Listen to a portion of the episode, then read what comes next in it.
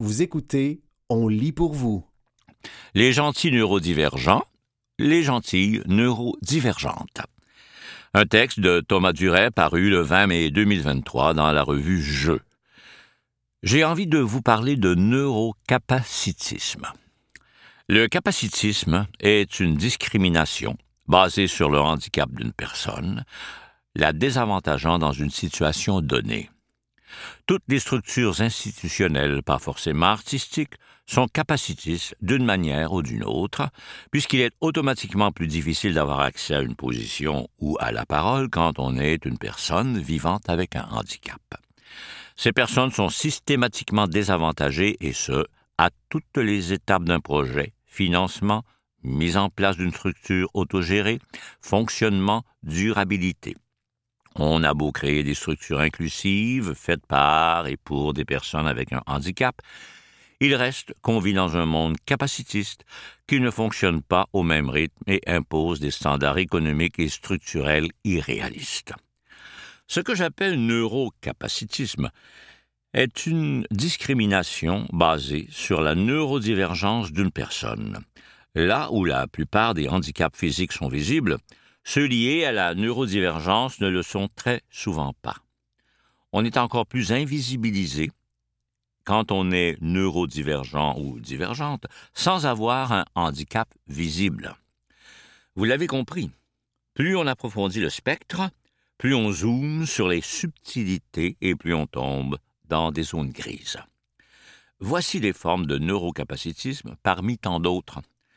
Forcer les processus de création et de sélection à l'écrit, invalider les demandes qui sont mal écrites ou qui n'ont pas une orthographe et une syntaxe impeccable, ne pas reconnaître les autres formes de savoir qui ne sont pas issues des institutions, universités, écoles d'art, etc., ne pas reconnaître les autres formes et lieux de production du savoir ou grandement diminuer leur importance et leur validité, écoles alternatives, DY, punk, personnes autodidactes. Il y en a bien plus, mais même moi, j'ai la difficulté à les percevoir comme tels puisque j'ai grandi dans ces structures neurocapacitistes et m'y suis adapté du mieux que j'ai pu. Je n'arrive donc pas toujours à reconnaître qu'un lieu précis puisse avoir des tactiques discriminatoires puisqu'elles sont considérées comme des standards et non comme des barrières invisibles. Ainsi, pour s'adapter, pour créer, pour survivre, il faut faire comme toutes les autres personnes discriminées, il faut développer des tactiques pour perdurer. Cela prend tout un tas de formes qui varient selon les discriminations vécues. J'aurais tendance à dire qu'il y en a une qui revient presque systématiquement. Faire preuve de bonne foi, être gentil, gentil, ne pas être confrontant, confrontante, bref, entrer dans le moule. Dans un monde patriarcal, homogènes et accros au statu quo, ce sont littéralement plus des trois quarts des gens qui subissent une forme ou plusieurs de discrimination. Femmes, personnes appartenant à la diversité de genre, diversité morphologique, personnes racisées et BIPOC, B-I-P-O-C, personnes neurodivergentes, personnes âgées, personnes moins privilégiées financièrement, pour persister dans ce monde qui refuse la différence mettant en danger l'image sacrée imposée par une minorité de gens, hommes blancs, cisgenres hétéros, ayant du fric et parlant la langue dominante dans le pays, nous devons toutes et tous agir avec bienséance, ne pas déranger et faire ce qu'on attend de nous. Obéir. Obéir aux lois non écrites, obéir aux codes sociaux, obéir à la hiérarchie. Surtout, surtout ne pas confronter et oser se prononcer. En reconnaissant mes privilèges, je sais que le fait d'être un homme blanc, franco, cisgenre et hétéro, jusqu'à preuve du contraire, m'a permis de ne pas avoir de fardeau supplémentaire dans mon existence. Il n'en reste pas moins rempli de défis à chaque jour, mais j'en ai largement moins que la plupart des gens.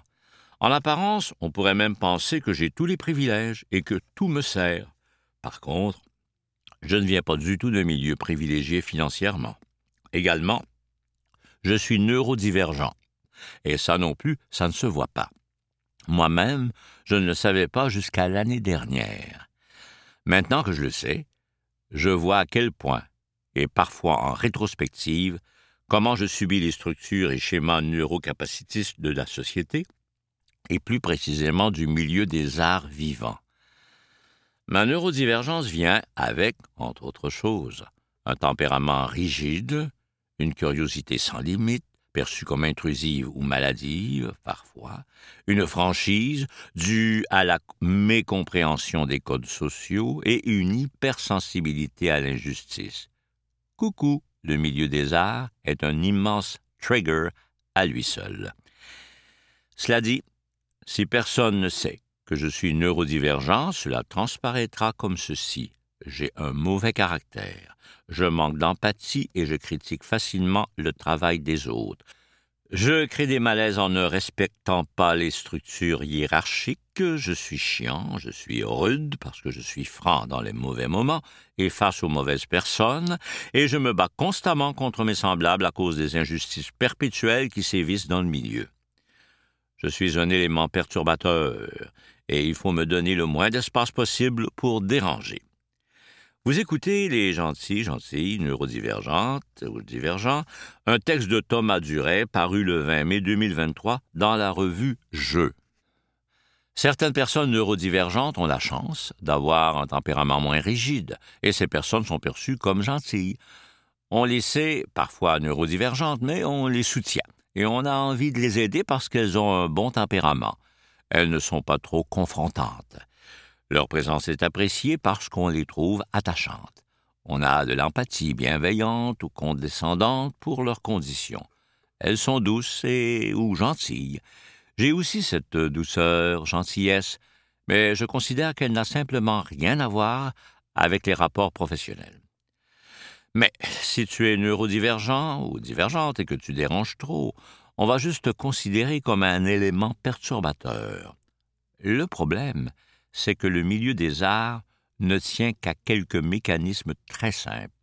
Si tu veux travailler, tu as intérêt à être gentil, gentil, être sociable, montrer que tu adhères au système établi d'une manière ou d'une autre, prendre ton trou et ne pas trop remettre en question ce qui est déjà en place.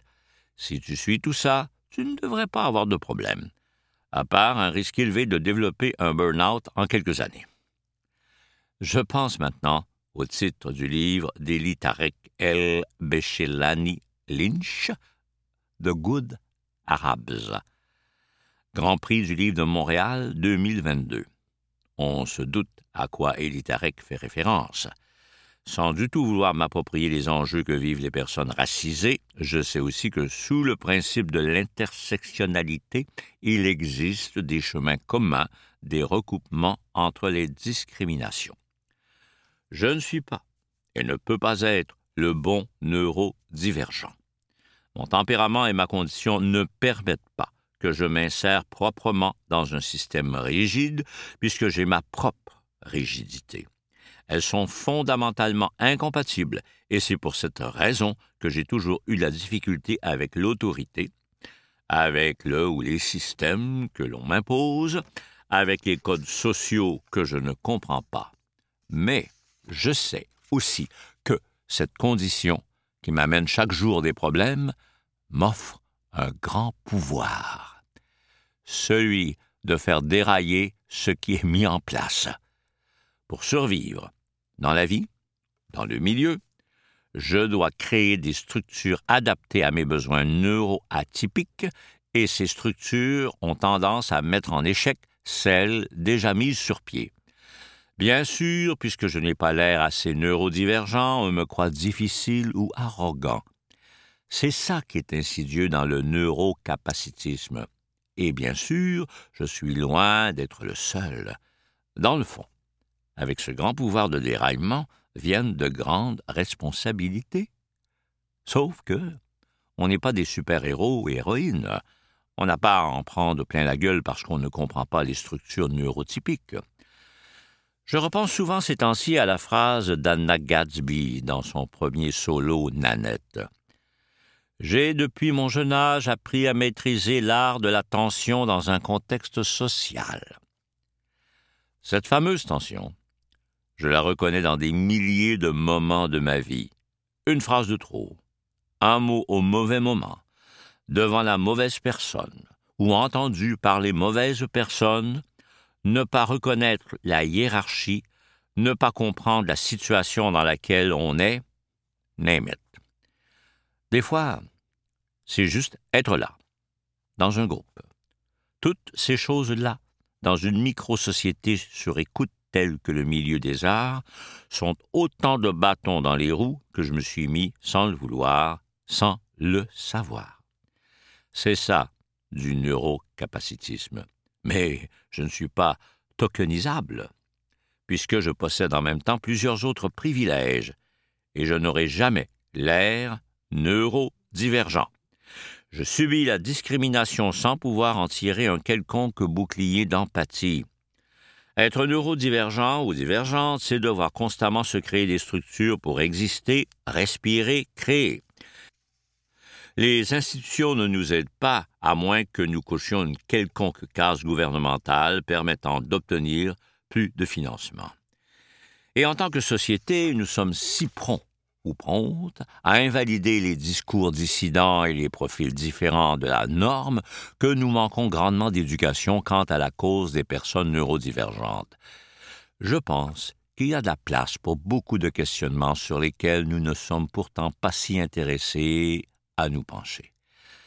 Pendant ce temps-là, combien d'artistes souffrent de se sentir invalidés sans même savoir que leur neuroatypie est un des facteurs principaux de cette souffrance? La neurodivergence dans un monde profondément neurotypique, c'est un gage de solitude. Heureusement, quelques rares et fragiles initiatives commencent à voir le jour. Mais seront-elles soutenues à la hauteur de leur importance et de leur impact dans les communautés neuroatypiques? Durerons-nous assez longtemps pour profiter de ces initiatives? Serons-nous tokenisés à notre tour? Est-ce qu'on nous demandera une carte pour prouver notre neuroatypie, faute d'attributs physiques pouvant nous identifier clairement et nous balancer dans une case? J'espère qu'au moins, si on a une carte N, marque de commerce déposée, elle fonctionnera comme les cartes de fidélité qu'on pourra cumuler des petits tampons pour obtenir des petits prix après 10 cumulés. Vous savez aussi ce qui est un trait typique des personnes de ma condition haut potentiel, HPI, écrire cinq pages sur Word pour dire qu'en gros, le milieu, il est capacitiste. Mais j'avais besoin de faire tous ces détours pour que ça ait du sens dans ma tête. C'était Les gentils ou gentilles neurodivergents, divergentes, un texte de Thomas Duret, paru le 20 mai 2023 dans la revue Jeux.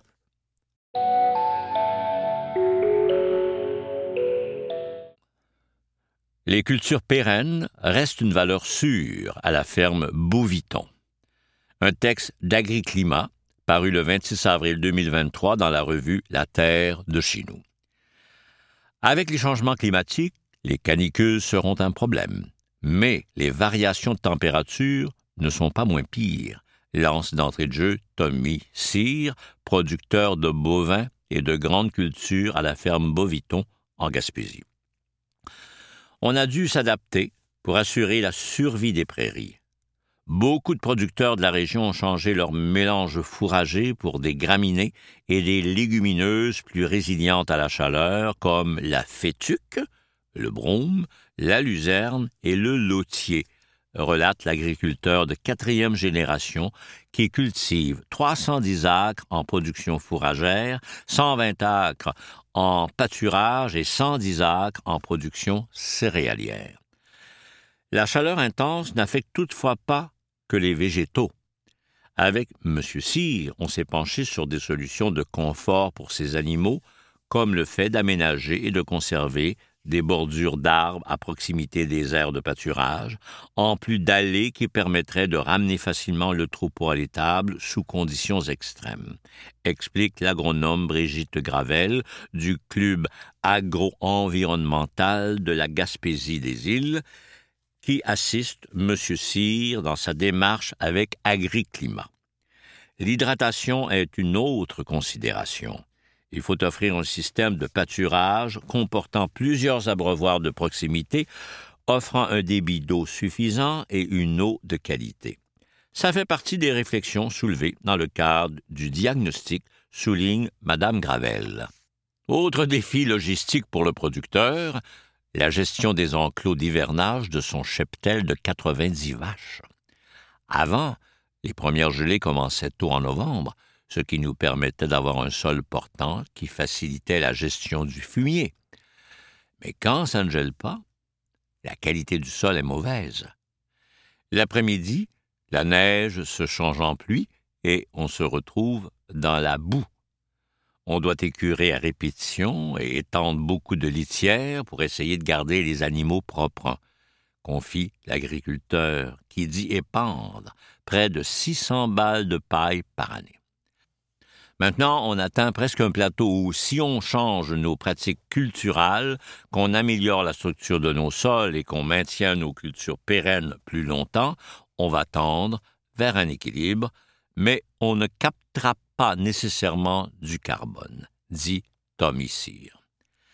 À l'école du bilan, en marge des ajustements déjà amorcés par M. Cyr, l'exercice du bilan carbone s'est avéré tout aussi éducatif que surprenant. Je croyais que nos sols, nos prairies de foin et nos pâturages captaient beaucoup de CO2, raconte l'agriculteur. Je pensais que mon carburant, la machinerie ou l'achat d'intrants comme le plastique pour l'enrobage seraient mes plus gros postes d'émission. Mais ça ne représente qu'une infime partie, s'étonne M. Cyr. Pour sa ferme, la fermentation entérique représente environ 55% de la production de GES, le deuxième poste étant la gestion des fumiers. Les fumiers accumulés longtemps produisent plus de méthane et de N2O que ceux qui sont sortis fréquemment. Le fait que j'écure souvent est donc bénéfique au niveau des émissions de GES, illustre M. Cyr, qui se démarque avantageusement par rapport à d'autres fermes qui écurent leurs bâtiments moins souvent. La perte de carbone des sols, un élément déterminant dans sa région, est un autre point qui interpelle le producteur. En Gaspésie, nos terres sont relativement jeunes. Elles étaient des forêts avant de devenir des champs.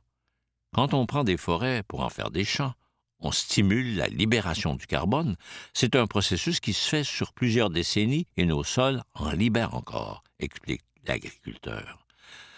Maintenant, on atteint presque un plateau où, si on change nos pratiques culturelles, qu'on améliore la structure de nos sols et qu'on maintient nos cultures pérennes plus longtemps, on va tendre vers un équilibre.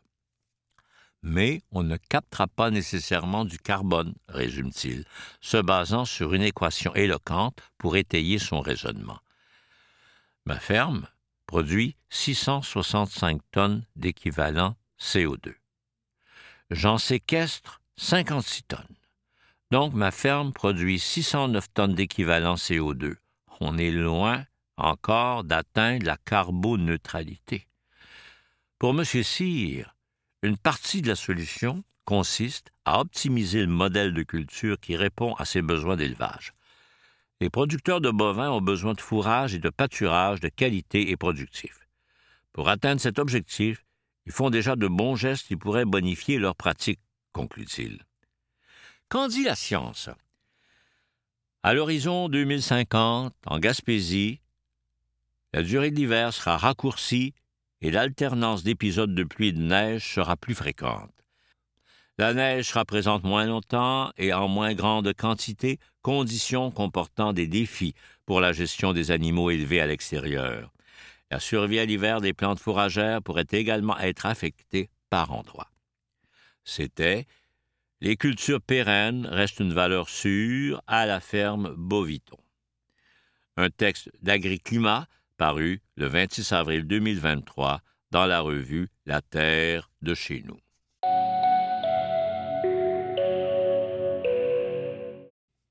L'autonomie alimentaire, un concept à la fois semé d'embûches et complexe à définir. Un texte de Caroline Morneau, paru le 28 juin 2023 dans la revue La Terre de chez nous. Pour Joanne Labrec, professeure honoraire au département de marketing à HEC Montréal, L'autonomie alimentaire est un concept complexe qui passe par la capacité à produire localement, mais aussi par la volonté des consommateurs d'acheter des aliments locaux. Or, encore aujourd'hui, le prix dicte leur choix, qui s'arrête souvent sur les denrées importées, moins chères que les produits du Québec. La partie n'est pas gagnée d'avance, croit-elle, pour se sortir de cette éternelle impasse. Les grandes chaînes de distribution ont un rôle à jouer là-dedans pour mettre de l'avant les produits locaux, et elles le font, mais elles doivent aussi répondre aux attentes du consommateur pour qui le prix est important. Si le prix de production de la tomate est trop élevé par rapport à ce qu'on trouve à l'extérieur pour l'approvisionnement, il y a des limites à ce qu'ils peuvent faire pour rester concurrentiels évoque-t-elle. Les grands supermarchés locaux, par ailleurs, subissent aussi la concurrence de leurs rivaux américains, Costco et Walmart, qui tirent le prix des denrées vers le bas avec leurs produits de marque maison moins chers et pas nécessairement locaux. L'autonomie alimentaire, selon la professeure, est aussi guidée par les lois de marché, même du côté de certains aliments qui sont produits au Québec en bien plus grande quantité que ce que l'on consomme. Elle cite en exemple les ventes de denrées sous gestion de l'offre, telles que les fromages, qui sont freinés par des importations découlant des accords commerciaux.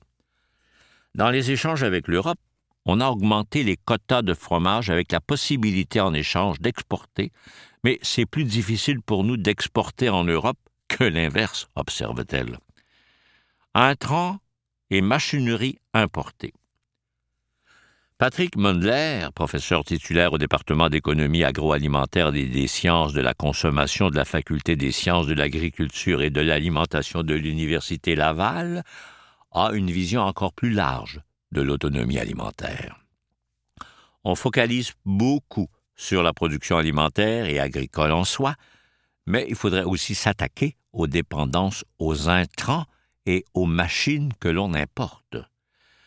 On importe aussi, bien sûr, de la main-d'œuvre, et énumère celui qui note par ailleurs que ce que l'on produit sur nos terres arables est surtout destiné à l'alimentation animale plutôt qu'à l'alimentation humaine. Si on veut réellement réfléchir à notre autonomie, il faudra avoir une vision plus large, estime-t-il. C'était l'autonomie alimentaire, un concept à la fois semé d'embûches et complexe à définir. Un texte de Caroline Morneau, paru le 28 juin 2023 dans la revue La Terre de chez nous. 175 millions pour l'autonomie alimentaire. Un texte de Caroline Morneau paru le 19 juin 2023 dans la revue Terre de chez nous. Sainte-Sophie. De passage à la nouvelle serre de l'entreprise Savoura à Sainte-Sophie dans les Laurentides, le premier ministre François Legault a confirmé qu'il injectera 175 millions sur cinq ans pour le renouvellement de divers programmes de subventions visant à renforcer l'autonomie alimentaire. Je me rappelle très bien avoir été inquiet en 2020 quand les frontières ont été fermées. Au Québec, la moitié de ce qu'on mange vient d'ailleurs. Donc, j'avais un stress énorme de me demander est-ce qu'on sera capable de nourrir les Québécois, dit François Legault. Il raconte s'être alors donné pour objectif de se sortir de ce stress et d'améliorer l'autonomie alimentaire du Québec, notamment en encourageant les investissements pour la production de fruits et légumes en serre et pour l'amélioration de la compétitivité des entreprises. M. Legault affirme que l'objectif établi en 2020 de doubler la production en serre d'ici 2025 est déjà atteint à 85 Questionné à savoir où se situe le Québec aujourd'hui sur le plan de l'autosuffisance, de façon générale, le ministre de l'Agriculture du Québec, André Lamontagne, a reconnu que de nombreux produits que l'on consomme sont encore importés, mais a assuré que la province se démarque pour la production et la transformation de denrées de base. Le Québec, spécifie-t-il, à titre d'exemple, serait autonome à 100% pour la production de laitue et à 90% pour celle de tomates et de concombres. L'entreprise Savoura a bénéficié de divers programmes de subventions, notamment de ceux du ministère de l'Agriculture, des Pêcheries et de l'Alimentation, MAPAC pour la mise en place de ces nouvelles installations de production de tomates à Sainte-Sophie qui ont été inaugurées le 19 juin et qui ont nécessité des investissements de 56 millions de dollars. Différentes formes d'aide totalisant 21 millions ont été accordées à l'entreprise Séricole par Québec pour la mise en opération d'une serre automatisée et à la fine pointe de la technologie. Détail de l'enveloppe de 175 millions. Le ministre de l'Agriculture du Québec, André Lamontagne, a spécifié que les 175 millions seront injectés dans trois programmes différents. Une enveloppe de 100 millions servira à reconduire le programme qui encourage la robotisation et l'implantation de systèmes de gestion de la qualité dans les usines de transformation alimentaire. Quelques 800 entreprises ces dernières années auraient été accompagnées par l'entremise de celui-ci, affirme le ministre. Aussi, 45 millions seront réservés à l'initiative en productivité végétale destinée aux entreprises agricoles spécialisées dans les cultures de végétaux. Des appels de projets seront faits d'ici quelques semaines dans le cadre de ces deux programmes. Finalement, le programme de soutien au développement des entreprises séricoles est bonifié de 30 millions sur 5 ans. Au 1er mai 2023, 114 projets avaient déjà bénéficié de cette subvention depuis 2020, pouvant atteindre jusqu'à 600 000 dollars par entreprise. Des boîtes transportées par un robot. Une courte visite de la nouvelle serre de Savoura de Sainte-Sophie, à la suite de la conférence de presse, a permis de voir à l'œuvre un robot autonome qui, suivant une ligne d'induction au sol et des capteurs, transportait des chariots de boîtes de tomates sans intervention humaine. Une fois le robot arrivé au convoyeur, c'est aussi un système automatisé qui veille au déchargement des chariots et au dépôt des boîtes. Le camion autonome, ensuite, poursuit son chemin en rapportant les boîtes vides. Des travailleurs sont postés un peu plus loin et attendent que les boîtes remplies de tomates arrivent. À l'aide d'une balance intelligente, ils peuvent les peser et s'assurer qu'elles transportent le nombre exact de tomates avant l'emballage. La machine dit avec exactitude combien de tomates doivent être retirées ou ajoutées pour atteindre le bon poids.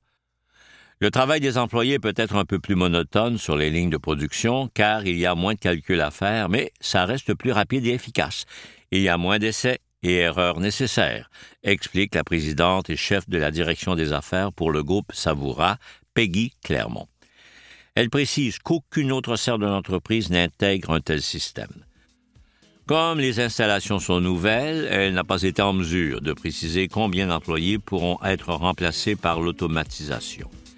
C'était 175 millions pour l'autonomie alimentaire. Un texte de Caroline Morneau paru le 19 juin 2023 dans la revue La Terre de chez nous.